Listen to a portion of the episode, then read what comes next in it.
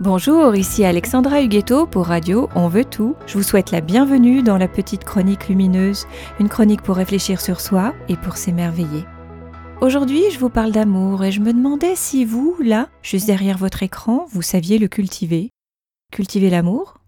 Mais comment ça? L'amour c'est spontané, c'est authentique, c'est brut, ça ne se cultive pas.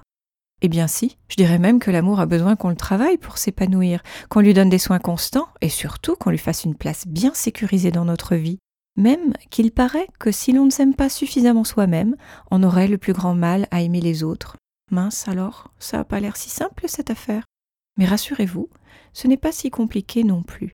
Bon, on fait comment alors? D'abord, nous pourrions vérifier qu'on lui laisse une place, une vraie, dans notre vie pas un petit bout d'espace tout raccorni coincé entre la vie domestique, le travail et les préoccupations matérielles. Non, non, une vraie place en soi. Par exemple, nous pourrions l'inclure à notre routine quotidienne. Au moins trois moments consacrés à l'amour chaque jour, comme une discipline, mais en version enchantée quand même, pas des moments à la va-vite, hein Non, non, des pauses d'amour, pour le savourer pleinement, pour lui laisser le temps de nous envahir, de monter en puissance en nous et de faire palpiter toutes nos cellules. Soyons honnêtes, Combien de fois avons-nous furtivement éprouvé un bel accès d'amour pour le laisser en plan et aller terminer notre tâche en cours? Et qu'est-ce qu'on a raté ce jour-là?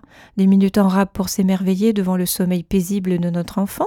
Une belle régalade en profitant à fond de l'éclat de rire de notre chéri? Un moment de grâce quand il a fait ce petit geste qui n'appartient qu'à lui ou elle et nous fait fondre? Et tiens, pourquoi n'avons-nous pas choisi de rappeler cet ami qui vient tout juste de nous envoyer des petits cœurs en SMS, mais les SMS retour, franchement, c'est beaucoup moins joli Et pourquoi ne pas avoir accordé à notre chat ce câlin qu'il nous réclamait? L'amour a besoin de mille petites attentions du quotidien pour se muscler, pour nous entraîner à le repérer, et aussi pour qu'on puisse voir ce qu'on aime vraiment, tel qu'il nous émeuve. Sans rire, on a vraiment vite fait de devenir des robots. Allez, l'amour a besoin qu'on s'y colle, alors on s'y colle?